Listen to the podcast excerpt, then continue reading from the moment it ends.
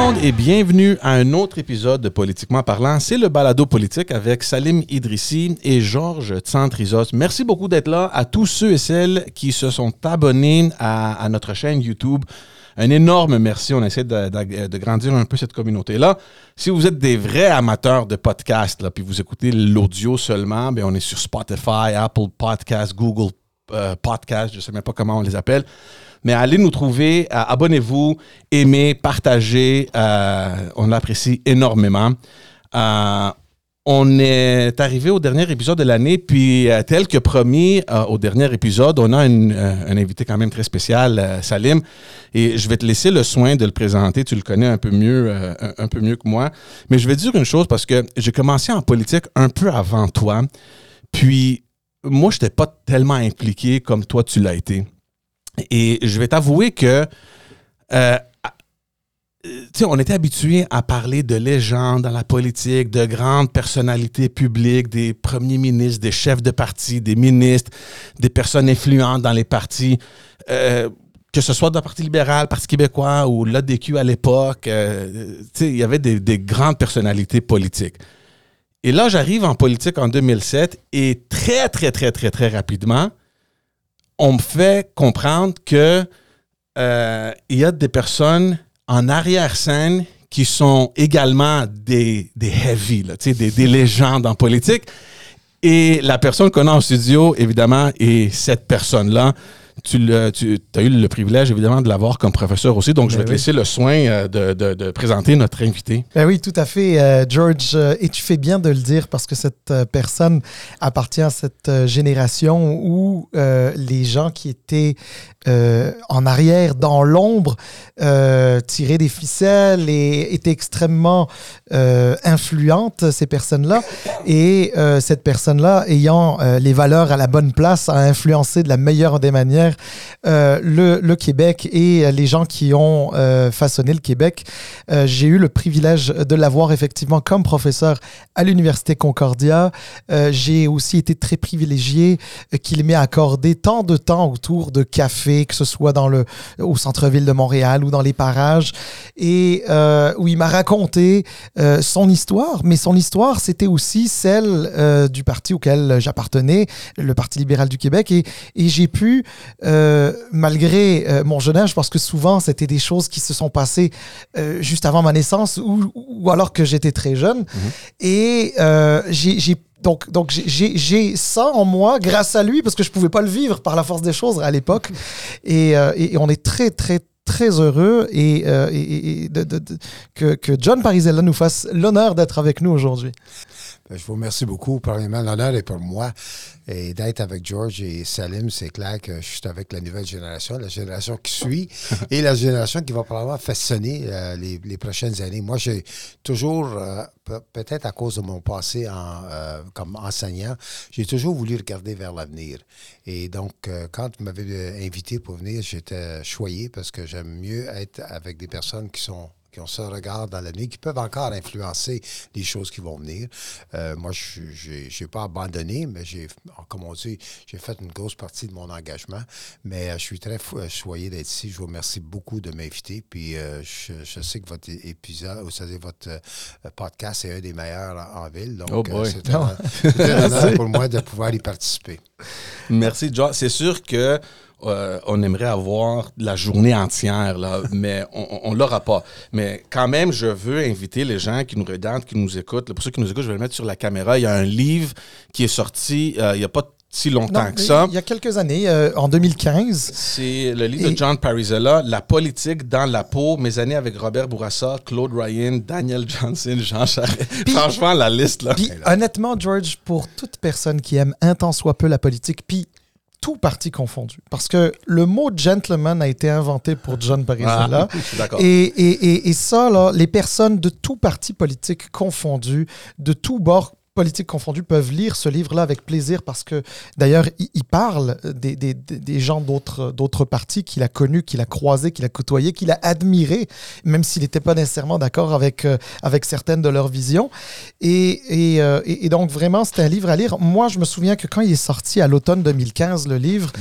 j'ai, euh, je suis parti avec en voyage en République dominicaine et je l'ai dévoré pendant que j'étais en vacances. Ah, Puis là, mes, les amis qui étaient avec moi, ils me disaient, mais dis-moi, Salim, là, tu travailles en politique, tu lis la politique pendant que tu es en vacances, tu, peux-tu lâcher le livre? Je dis, non, ce livre-là, c'est pas, c'est pas, c'est du, du, du bonbon, on peut pas, on, on, peut pas passer à côté. Alors, effectivement, on vous invite à vous le procurer si vous ne l'avez pas déjà lu, puis ça peut être même un beau cadeau de Noël. Euh, voilà. En passant, c'est pas une promotion euh, du tout. Euh, c'est par plaisir de dire qu'on a aimé le livre et c'est pour ça qu'on le recommande. Je vous remercie beaucoup.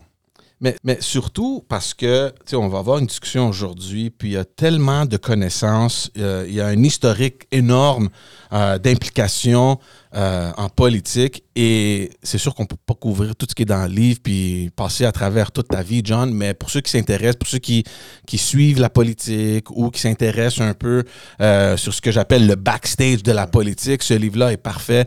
c'est un livre magnifique.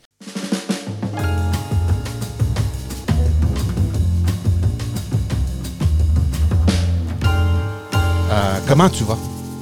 Ben moi, je vais bien. Honnêtement, euh, je vais bien parce que des fois, j'essaie de ne pas trop regarder sur l'arrière, mais je regarde des fois un peu qu'est-ce qui, qu'est-ce qui s'est que j'ai pu vivre à travers des années. Et c'est clair que mon départ euh, a été largement euh, influencé par ce qui se passait au sud des États-Unis. Mm. J'étais étudiant au secondaire et à l'université quand le président canadien et son frère, plus tard, cinq ans plus tard, ont été assassinés. Et même si j'ai fait de la politique au Québec, et dans des questions qui touchaient de l'ensemble du Canada, je, je, suis obligé de dire que les, les propos de John F. Kennedy, de Martin Luther King et de euh, Robert F. Kennedy, Bobby Kennedy, on l'appelait à l'époque, euh, ont largement influencé euh, mon engagement. Mm. L'enseignement était l'autre étape. L'enseignement, j'ai adoré ça. J'enseignais dans, dans, le secteur public, dans une école anglaise, dans un quartier qui était l'ancien quartier du député de Laurier qui s'appelait René Lévesque.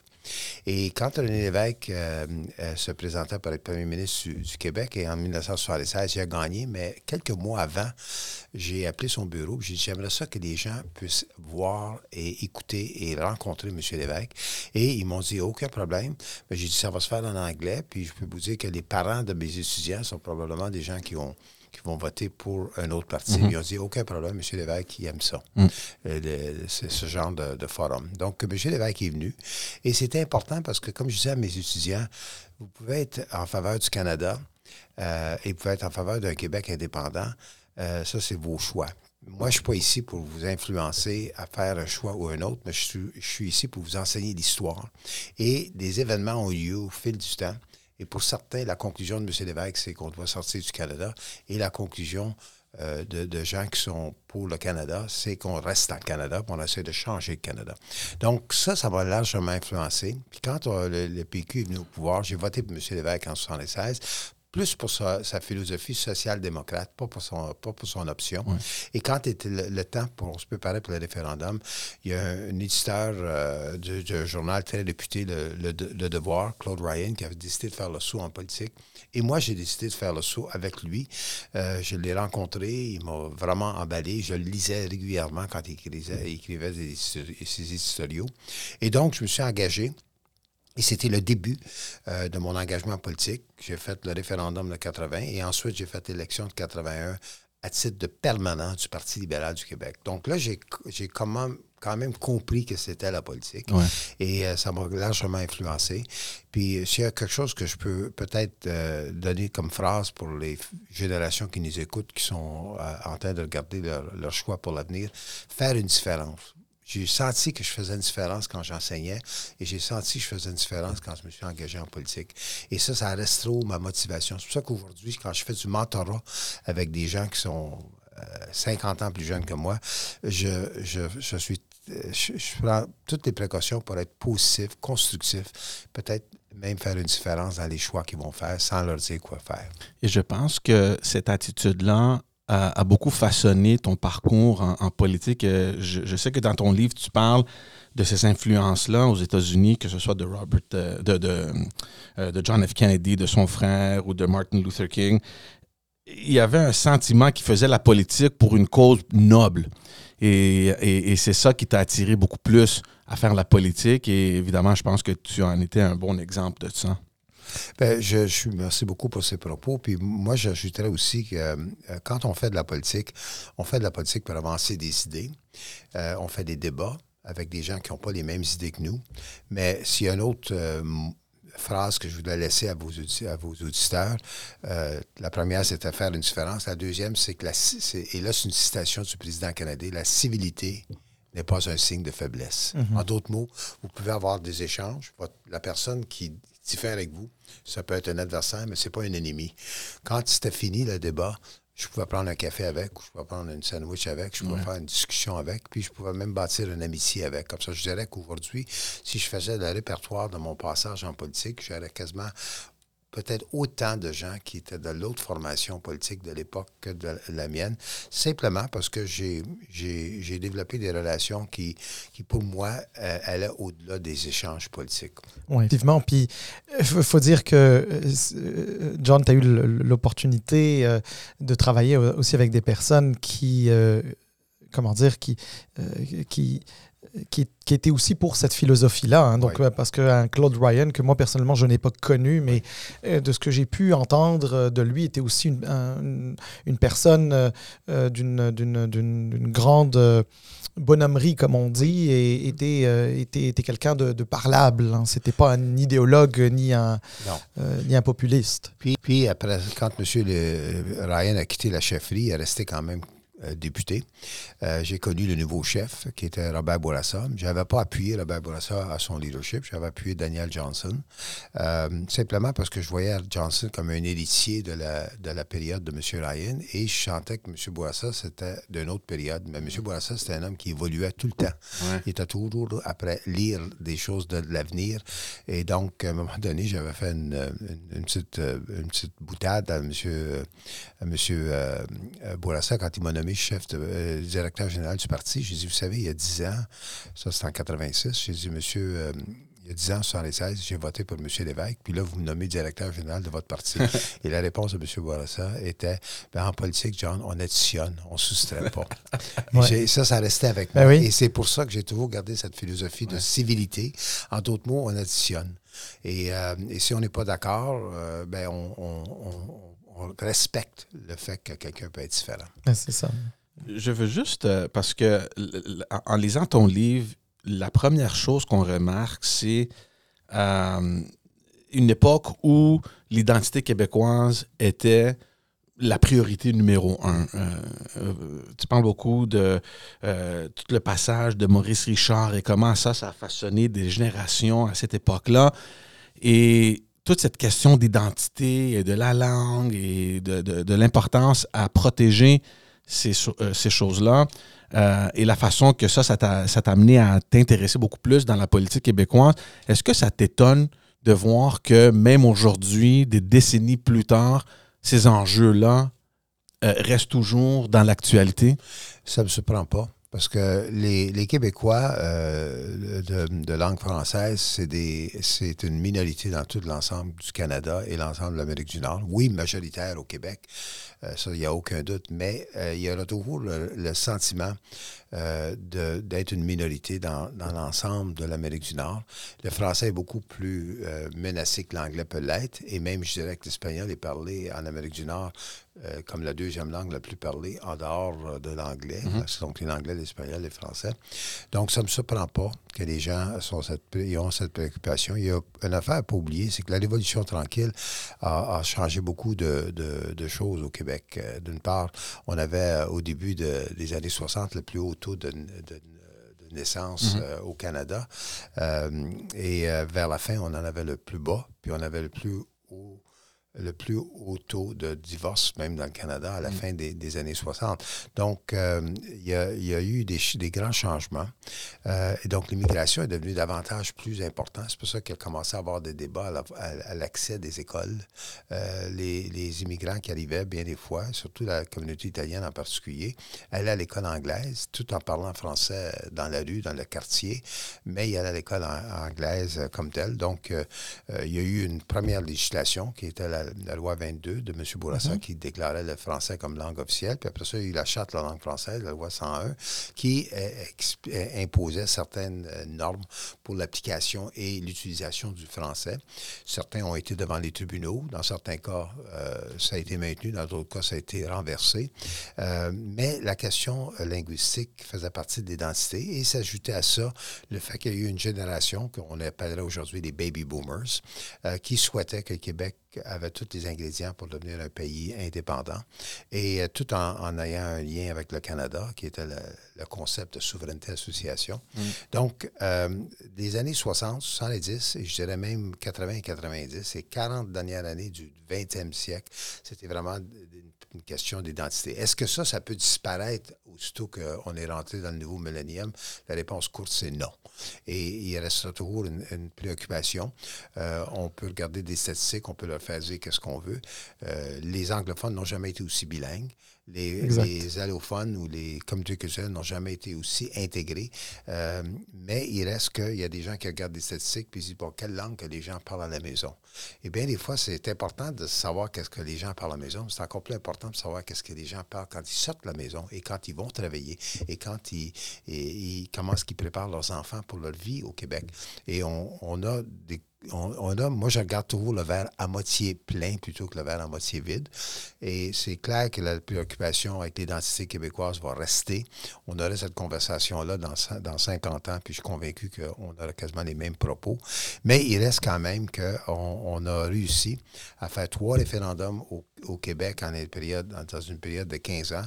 Et plutôt que, comme je dis, en anglais, euh, euh, rather than bullets, we use ballots. En d'autres mots, plutôt que se, se serrer et avoir des guerres civiles, on a fait ça par des, élections, c'est-à-dire des référendums qui étaient où les gens exprimaient leur point de vue. Donc, moi, je suis très fier. J'ai été élevé dans un quartier très francophone.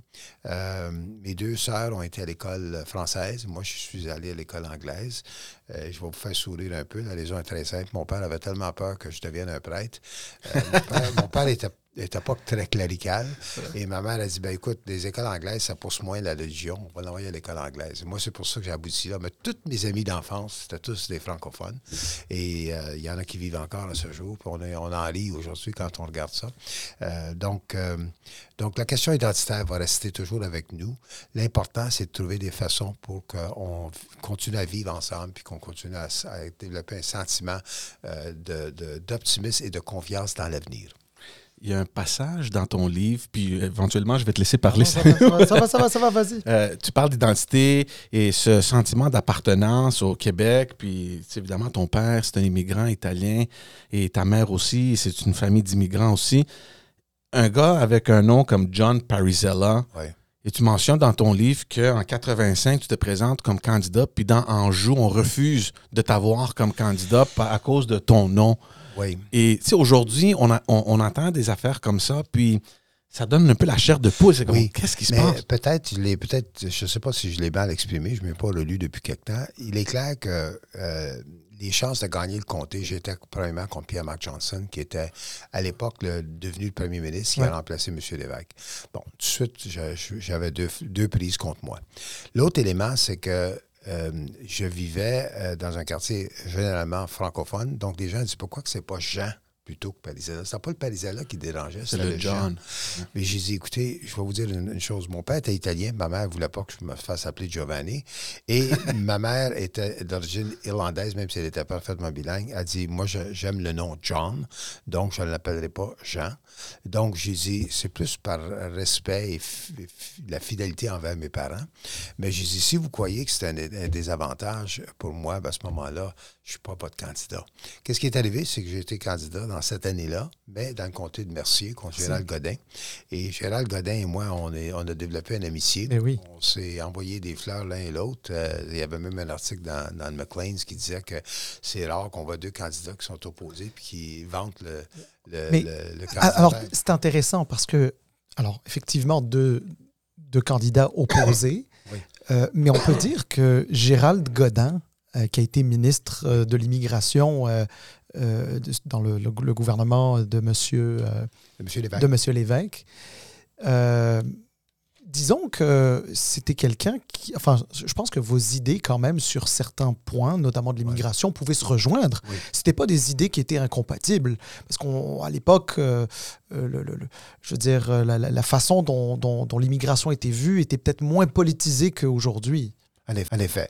Et euh, moi, j'aimerais dire sur M. Euh, euh, Godin, Gérald Godin, il y a une biographie qui vient d'apparaître il y a quelques semaines ou il y a quelques mois. Je pense que c'est un philosophe puis un poète en même temps. Ouais. Puis le président canadien a déjà dit que si on avait plus de, de poètes en politique, la politique serait, serait mieux servie. Donc, quand j'ai perdu contre M. Godin, j'ai dit, écoutez, ce soir, le Parti libéral a gagné l'élection. Moi, j'ai perdu dans mon comté, mais j'ai perdu contre un poète. Donc, pour moi, je ne sens pas que j'ai vraiment eu une défaite. Donc, je veux féliciter M. Godin. Et euh, c'est de même que c'était. Puis la- l'amitié avec euh, Gérald s'est maintenue euh, jusqu'à son départ. Euh, et, euh, et donc, moi, je pense, euh, effectivement, il y avait cette ouverture envers l'immigration. Euh, et l'immigration, euh, Claude Ryan a déjà dit, il dit, il faut surtout que tu préoccupes la, la deuxième génération. Tu sais, la- les gens, parce que euh, les gens davantage euh, euh, absorbent plus les, les- les valeurs et les mœurs de la nouvelle société dans laquelle ils sont. Et moi, dans mon cas, moi, c'est clair que je, je, je me sens tellement chez moi quand je suis au Québec. euh, euh, je, vois le Québec, je vois le Canada par mes yeux d'un Québécois. Je ne suis pas un gars qui pourrait vivre à Toronto puis qui regarde le Québec. Je suis un gars qui pourrait vivre à Toronto, mais je vais toujours regarder le Canada par les yeux d'un gars qui, Ah, qui vit au, au Québec. Alors, euh, John, euh, si, on, si on revoit un petit peu tout ce qu'on a dit jusqu'à présent, donc le, le, le- le- le- le jeune euh, qui était à l'école euh, anglaise, mais dans un quartier euh, francophone, euh, qui a été professeur des écoles, qui a été, qui s'est lancé en politique avec Monsieur Ryan, donc permanent du parti, DG du parti nommé par le premier ministre Bourassa. Robert Bou- Bourassa à l'époque. Par la suite, ton parcours t'a mené jusqu'à devenir directeur de cabinet du premier ministre Bourassa à une époque qui est quand même Oui. extrêmement importante, hein, celle euh, des accords du lac Meach, le, le- le- le- le référendum euh, de Charlottetown, euh, puis euh, oui, c'est Il y ça, a eu la crise d'Oka. la, crise d'Oka, euh, puis, puis même si M. Bourassa s'était retiré, puis que le Parti libéral du Québec avait perdu l'élection, mais tu avais quand même été là euh, pendant, euh, pen- pendant une certaine période avec, euh, Oui. avec, euh, avec M. Johnson. Oui, j'ai été, directeur de cabinet de M. Johnson pour un bout de temps. Après ça, j'ai devenu coordonnateur de, euh, de, de sa campagne euh, en 94. Euh, mais euh, effectivement, j'ai eu l'occasion d'être chef de cabinet de, de M. Bourassa. Euh, et euh, l'autre élément que, que je, je- je fais un rappel euh, un peu tristement, M. Bourassa a été atteint d'un cancer. Euh, et euh, et c'était une période assez difficile pour lui. Il y a eu, euh, il y a eu, une, rechu- il y a eu une rémission à un moment donné, mais il y a eu une rechute par la suite. Donc, je suis devenu très ami avec lui sur le plan personnel. Puis on avait des décisions à prendre qui étaient importantes pour l'avenir du Québec. Évidemment, on- dans le cas d'Oka, on ne voulait pas créer une situation euh, où la, la relation avec les Premières Nations serait détruite à- à- pour une génération ou deux. Donc, il fallait trouver une façon avec euh, de, de négocier. Ça, ça a pris 78 jours. On a perdu à peu près 20 points dans les sondages. Mais au moins, il n'y a, a- il y a pas il y a pas eu de mort à l'exception de l'incident qui a, qui a- Oui. qui a lancé la, la crise. Euh, donc, euh, dans ce sens-là, euh, c'est important. Le patrimoine familial, euh, à l'époque, était très important. Puis c'était euh, une initiation du gouvernement du Québec avec euh, Mme Louise Arel du Parti québécois. Donc ça, ça a eu l'unanimité qui, essentiellement, protégeait les femmes beaucoup dans, un, dans une situation de, brisure de coupe. Donc ça, c'est important. Euh, après ça, il y a eu Mitch. C'est clair qu'il euh, y a eu un livre qui était écrit sur M. Bourassa à l'effet qu'il aurait dû faire l'indépendance, puis il ne l'a pas fait. Puis au bout de la ligne, il a, triché la population de ne pas l'avoir fait. Mais M. Bourassa est un fédéraliste logique en même temps. Pas juste. Euh, pas le gars qui, pleurait devant les, premières, devant les, les rocheuses. C'est un homme qui croyait que logiquement, le fédéralisme était le meilleur système pour l'avenir du Québec.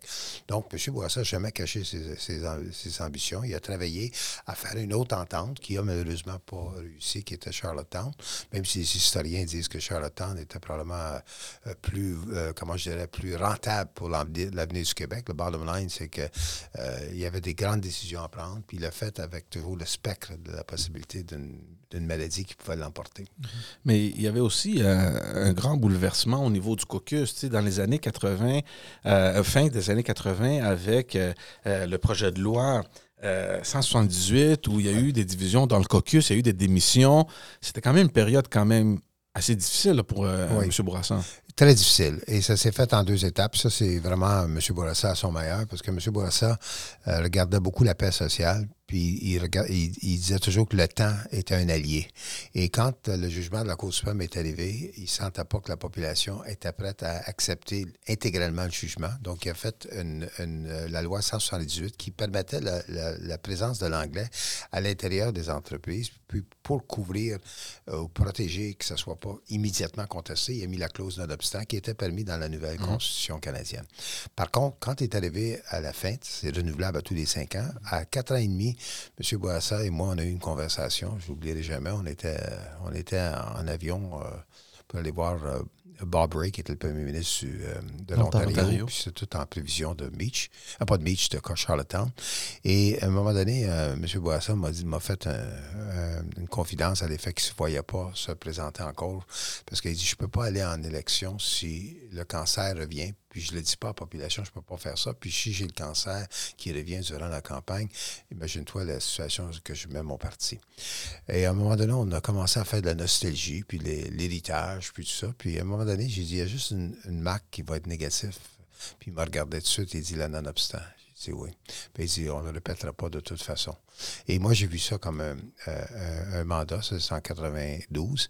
Cette conversation a, lieu. Puis en 93, on a fait la loi 86 qui essentiellement permettait la, présence de l'anglais, mais la prédominance, l'obligation du français et autres langues, qui ne pouvaient pas juste être l'anglais, ça pouvait être l'italien, le grec, etc., serait euh, euh, pas, pas prohibé, mais pas en prédominance. Donc, c'est la loi qui, qui, existe encore en ce moment. Même 96 euh, a juste euh, euh, clarifié des, éléments, mais elle n'a pas changé cette loi. Donc, ça, c'était un autre dossier que, qui était dans le deuxième mandat de M. Boissat, j'étais chef de cabinet à l'époque. La question de la Constitution semble revenir de plus en plus dernièrement, puis on parle de Mitch Lake, puis de Charlottetown, puis dans ton livre, tu mentionnes que si dans l'histoire, il n'y aurait pas eu Mitch, Charlottetown aurait passé. Euh, est-ce que euh, qu'est-ce que tu veux dire de ça? Ben, C'était quoi la différence et pourquoi est-ce que le fait qu'il y a eu Mitch avant, ça a peut-être nuit à. Ben, c'est clair que, que euh, Mitch a eu lieu parce qu'il y a deux premiers ministres qui ont été contre l'option ou le choix de leur prédécesseur. Frank McKenna et euh, envers Robert, euh, Richard Hatfield qui était pour euh, le, Meach. Frank McKenna avait des réserves. Et Brian Peckford était, de Terre-Neuve était pour et son successeur, Clyde Wells, était contre. Mm. Donc, c'est clair que Meach n'a pas passé parce que deux, deux provinces ont reculé sur la position qu'ils ont pris. Donc, pour les Québécois, c'est vu qu'un peu comme un, un, du Québec. Arrive Charlottetown, Charlottetown, c'était comme quelqu'un l'a déjà décrit comme une grande pizza all dressed. Il y avait des Premières Nations, il y avait le, le, Sénat élu égale pour l'Alberta.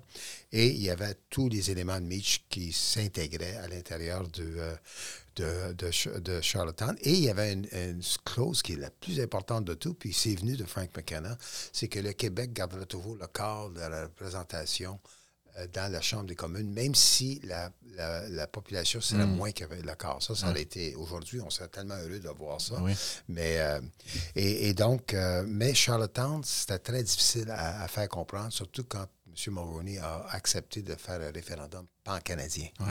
Donc, euh, au bout de la ligne, euh, les, euh, c'est sûr que quand tu demandes à un constitutionnaliste, est-ce que Charlottetown a donné plus de gains concrets que Mitch? La réponse courte, c'est oui. Est-ce que les Québécois se sont sentis une affinité avec Charlottetown, la réponse courte encore, c'est non. Et Mitch était vu un peu comme un rejet du Québec, et c'est pour ça que Charlottetown n'a pas levé de terre. Et même historiquement, il y a personne qui dit on aurait dû avoir Charlottetown. on ne le dit pas, ça. Mais moi, je peux vous dire froidement que Charlottetown aurait été un gain pour le Québec. Aujourd'hui, on sera content de l'avoir.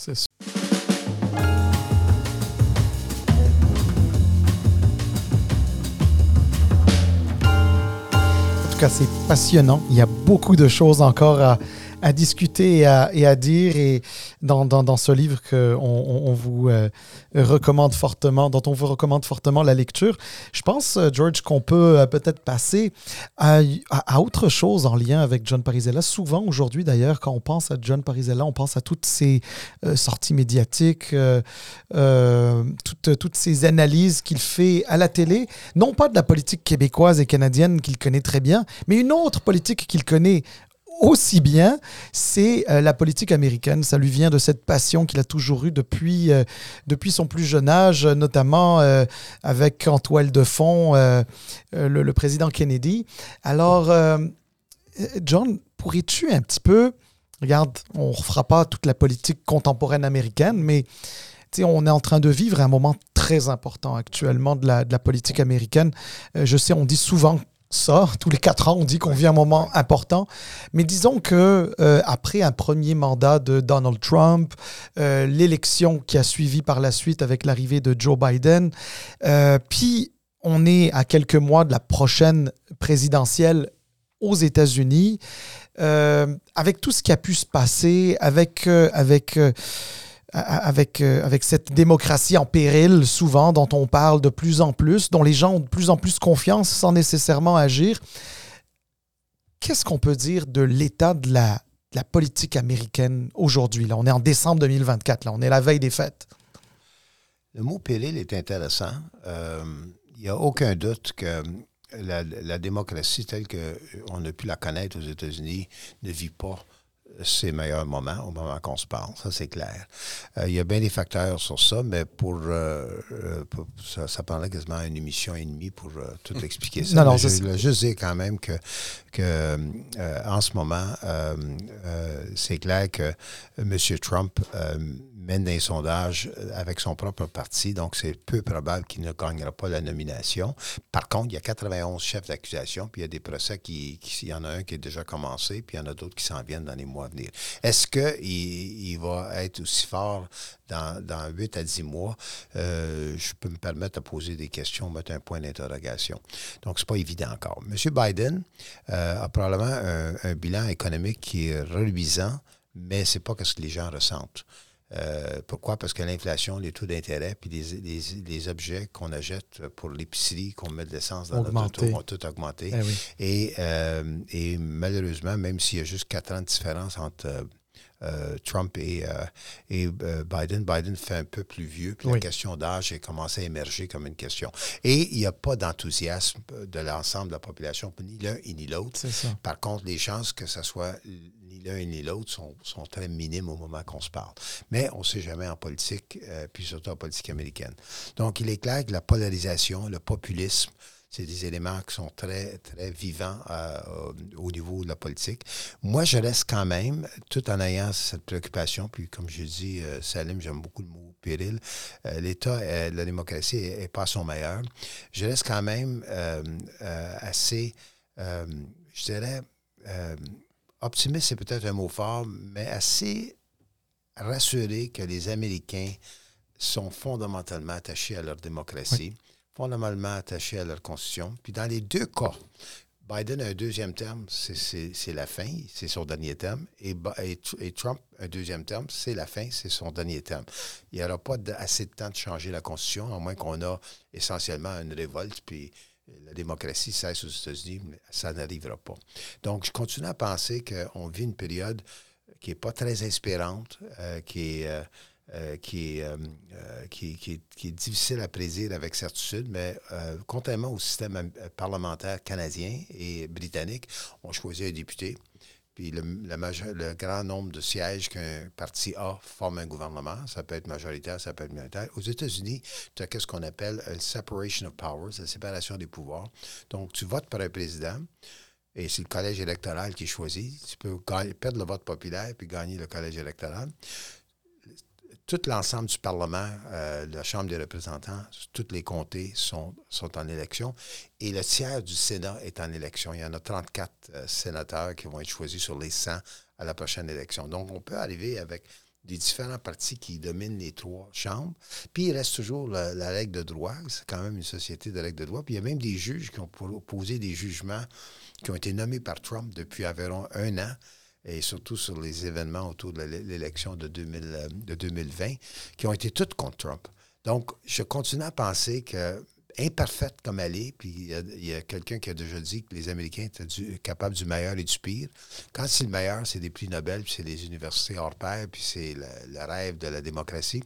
Et quand c'est du pire, bien, on se réveille un peu avec... Euh, avec la politique qu'on voit en ce moment, puis on, regarde la criminalité. Tu sais, le, port d'armes, c'est quelque chose qui n'est pas logique quand tu regardes toute la criminalité, mais essaie d'éliminer le deuxième amendement de la Constitution qui, qui, qui, qui maintient le port des armes. Tu, vas avoir une révolte. Il n'y a aucun parti qui peut faire ça. C'est très important le point que tu apportes que, que ce soit Biden ou Trump, il y a un mandat, puis c'est sûr, certain que c'est la fin.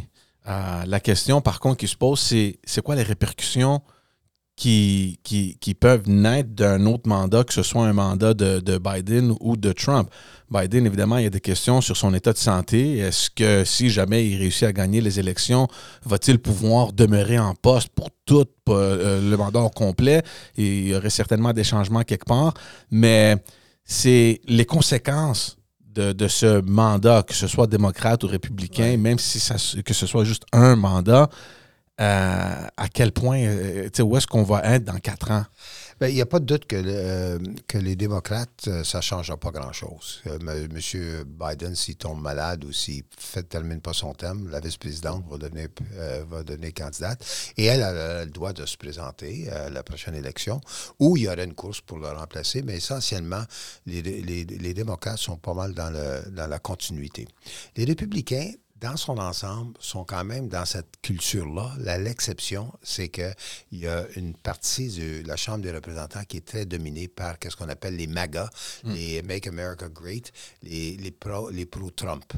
et donc, c'est clair que, mais, mais, encore là, je dis, euh, la manière que les États-Unis fonctionnent, à la mi-terme d'un dernier terme d'un président, on commence à regarder qui va être le successeur. Et là, on rentre dans ce qu'on appelle le lame duck. Moi, je pense que ce qui va être important dans le cas de Trump, peu importe ce qui arrive, mettons qu'il gagne, ça va être important qu'il choisisse comme son deuxième. Mm. Et s'il choisit quelqu'un qui, lui ou elle, aurait l'occasion de faire deux thèmes, mettons euh, Nikki Haley, l'occasion de faire deux thèmes, euh, George, euh, Ron DeSantis, même chose, l'accent va commencer à revirer là. Et il ne faut jamais oublier que quand on dit, ah ben oui, mais ils, peuvent faire un, coup d'État, les forces armées prennent, leur, leur vœu devant la, Constitution, pas à l'homme qui occupe la Maison-Blanche. Donc, moi, je continue à penser que la démocratie, elle, est abîmée, elle n'est pas à son meilleur, elle n'est pas aussi, espérante, mais elle, reste quand même euh, en place, dysfonctionnelle par bout, fonctionnelle par d'autres bouts. Je pense que qu'est-ce que Biden a fait euh, pour supporter l'Ukraine, c'était très bien comparativement à comment il a, mal sorti de l'Afghanistan. Ouais. Euh, puis je pense que sur la question d'Israël, ben, autant qu'il a appuyé Israël avec, avec raison contre Hamas, il dit à un moment donné, il faut, faire attention à l'ordre international puis la, vie des, civils, puis regarder qu'est-ce qui se passe. Donc, on, sent que les Américains ont quand même...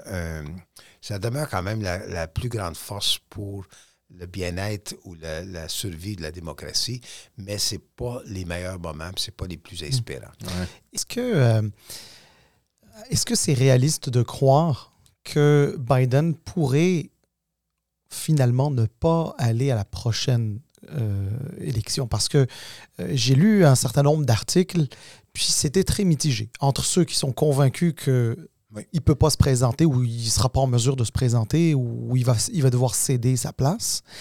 Et ceux qui disent s'il avait dû céder sa place, il l'aurait fait plus tôt, ou en tout cas il l'aurait laissé entendre, ou, ou, les choses se seraient organisées plus tôt. Euh, puis avant de, de, te céder la parole pour répondre à cette question-là, une question connexe. Kamala Harris, euh, bon, elle est la vice-présidente.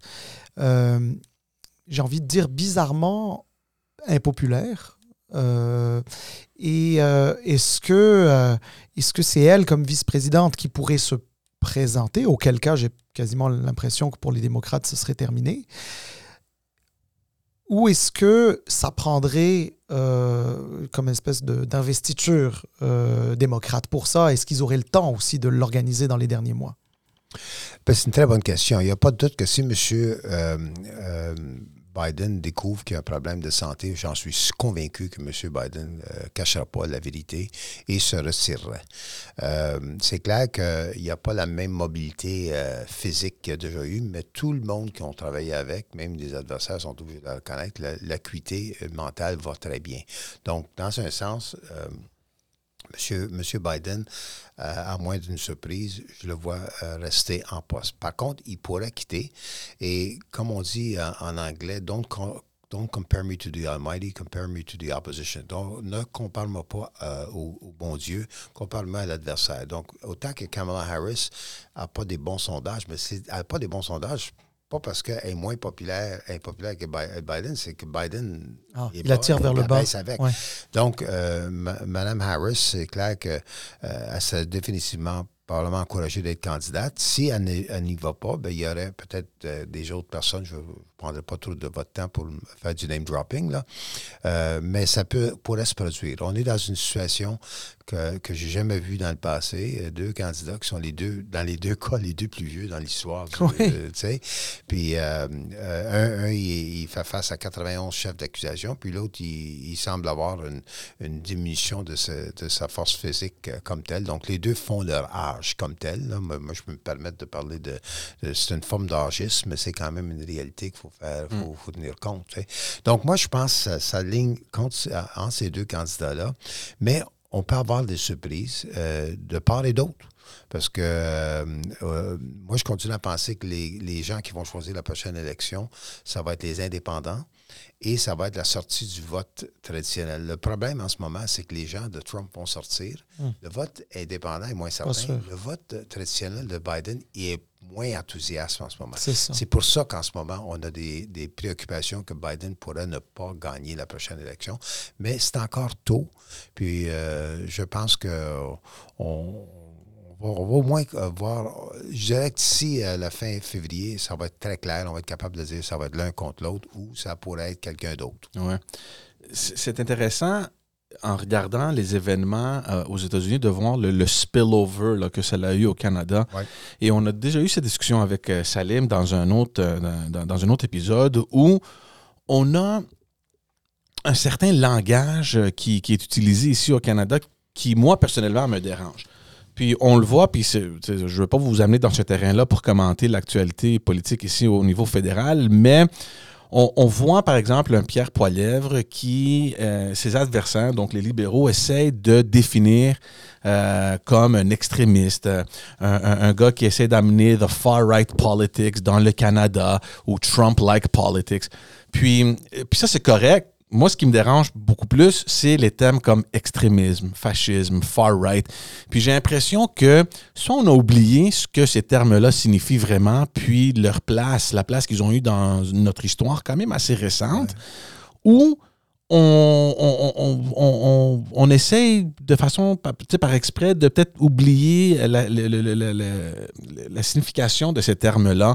Et moi, j'ai peur qu'on commence à normaliser l'utilisation de ces termes-là qui sont pour moi très dangereux. Puis honnêtement, je pense pas qu'on a ce type de personnalités ou même de politiciens ici au Canada pour donner ce type d'épithète-là. Je ne sais pas ce que, vous, ce que tu penses et l'effet que ce type de politique-là ou de, de ce mouvement-là aux États-Unis peut avoir comme conséquence ici au Canada. Ben, il n'y a pas de doute que j'emploie beaucoup le terme civilité. J'en ai parlé au début. Euh, je pense que le, vocabulaire euh, politique, que ce soit euh, aux États-Unis, que ce soit même ailleurs dans d'autres pays comme en Europe et au Canada, qu'on est à l'abri d'un vocabulaire qui, qui est potentiellement, d'une part, désagréable et potentiellement dangereux dans un sens.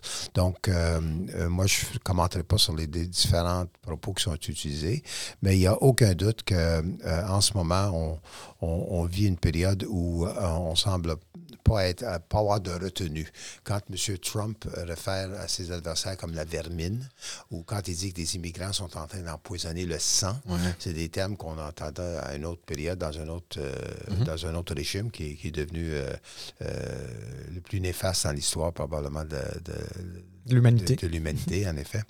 Euh, donc, euh, c'est clair que c'est n'est pas quelque chose que moi j'encourage. c'est sûr, je me sens bien mal à l'aise avec ça. Il reste quand même que euh, qu'on vit dans une période où autant qu'on lisait des journaux souvent en papier, puis on écoutait les nouvelles à, 6 h ou à 10 h le soir. Aujourd'hui, les gens vont chercher leurs nouvelles de toutes sortes. C'est instantané. instantané. Ben Et des fois, c'est fabriqué. Puis avec le la montée de l'intelligence artificielle, on risque d'avoir encore plus de complications. Donc, ça m'inquiète beaucoup dans ce sens-là. Là, on parle plus en termes généraux. Mm-hmm. Je suis très inquiète. Mais il reste quand même que le Canada euh, a quand même une certaine civilité dans la façon qu'ils font leur, leur, débat. Et euh, je continue à penser que, que euh, les Américains, les Canadiens ne veulent pas être une, produit conforme de ce qui se passe en ce moment aux États-Unis.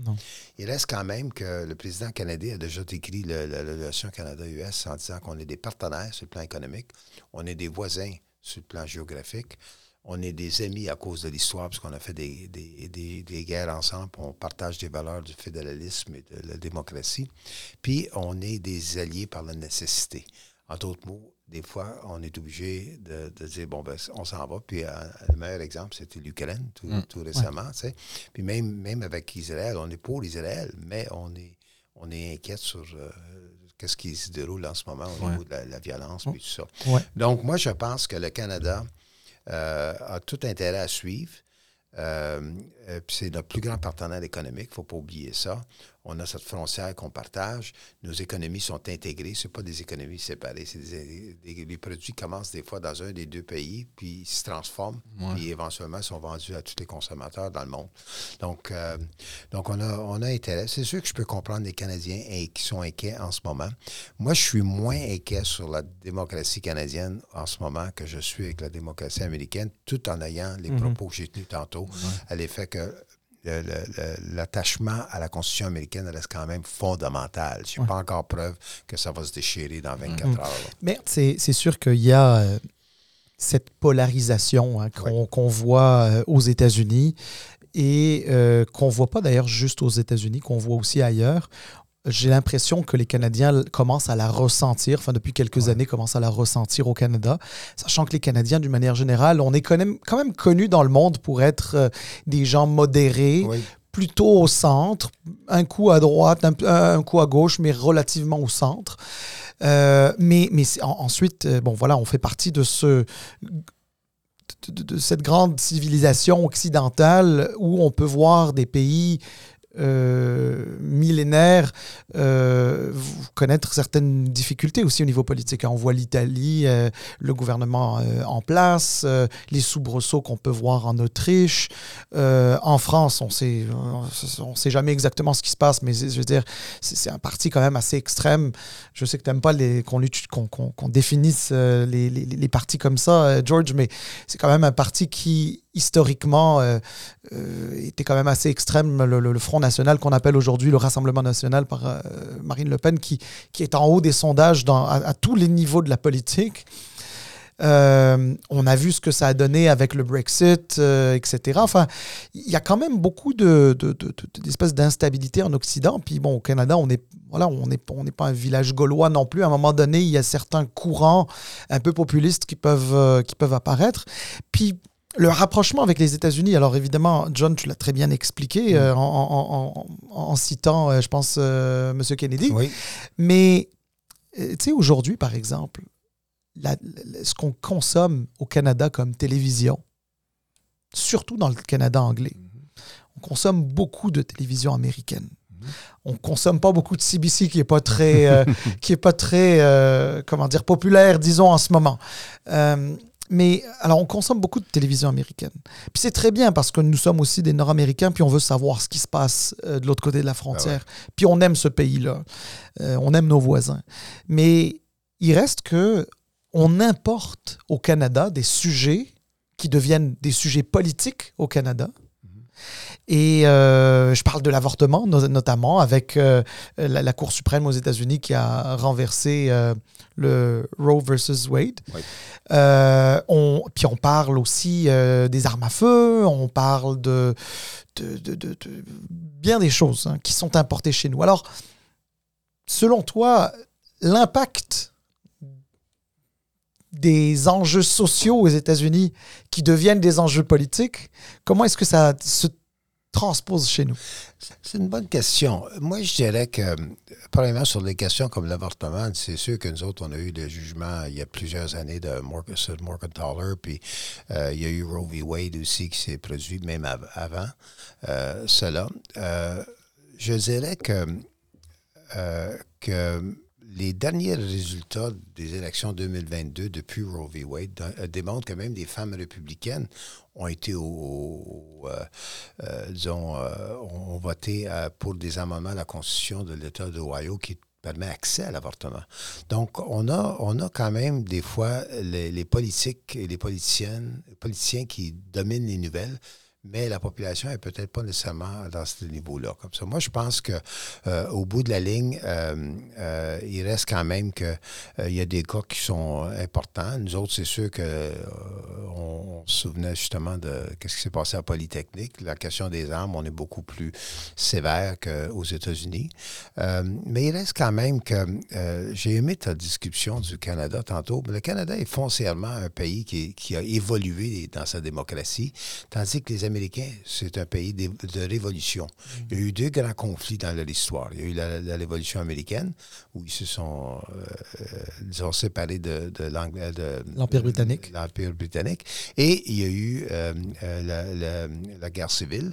Et même dans les années 60, 50 et 60, euh, le- l'affrontement sur les droits civiques, c'était Ah oui. pas des débats juste au Parlement, c'était des gens qui étaient attaqués, lynchés, pour employer une expression anglaise, euh, euh, et euh, euh, des gens refusaient de, se faire euh, servir dans un restaurant, puis on les mettait dehors, euh, et, les policiers étaient là, puis attaquaient avec, avec des chiens, tout ça. Donc, il y a eu, c'est un pays où la violence faisait beaucoup partie du, le Canada, au bout de la ligne, on a tout fait avec beaucoup de, euh, de civilité, pour employer une expression que j'ai employée très tôt, par des débats. Oui, il y a eu de la violence, mais jamais d'une façon répandue.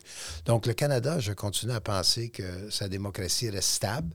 Euh, c'est sûr que le vocabulaire est dérangeant, mais je suis convaincu euh, qu'on n'est pas sur le bord d'avoir une, une révolution qui, qui mettrait notre démocratie en jeu. Et au niveau des États-Unis, je continue à penser que oui, c'est plus euh, d'affrontement. Le- le- le- les, termes sont plus acerbes, sont plus de- d'affrontement. Mais il reste quand même que c'est- ça demeure la plus vieille démocratie dans l'histoire, puis la plus stable au fil des années euh, dans l'histoire.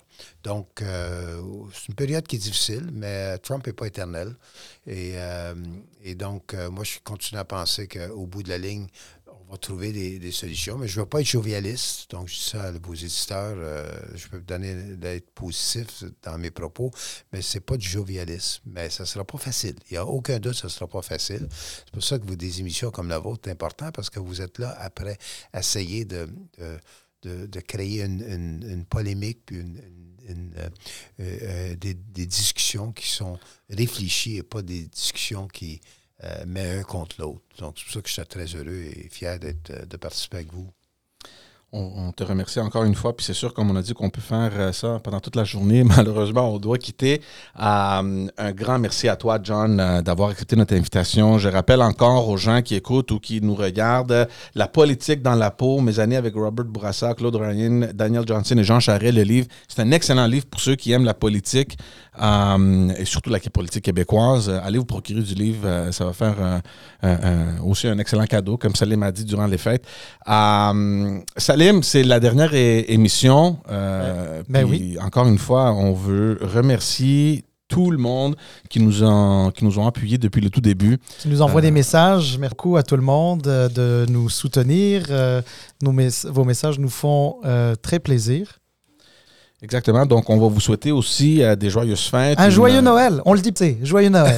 exact. Joyeuses, joyeuses fêtes aussi. Puis, euh, bonne, bonne 2024 parce qu'il faut rester quand même euh, positif. On a des beaux défis devant nous. Puis, moi, je reste encore. J'aime mieux vivre une, une, vie en regardant à l'avenir et pas en regardant le passé. Puis, je continue à penser que le travail que vous faites, c'est un travail qui fait une différence. Et vous le faites avec la civilité.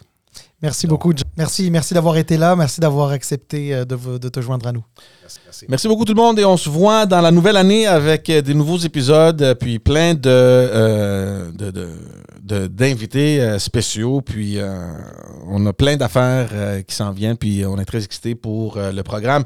Merci tout le monde. Au plaisir.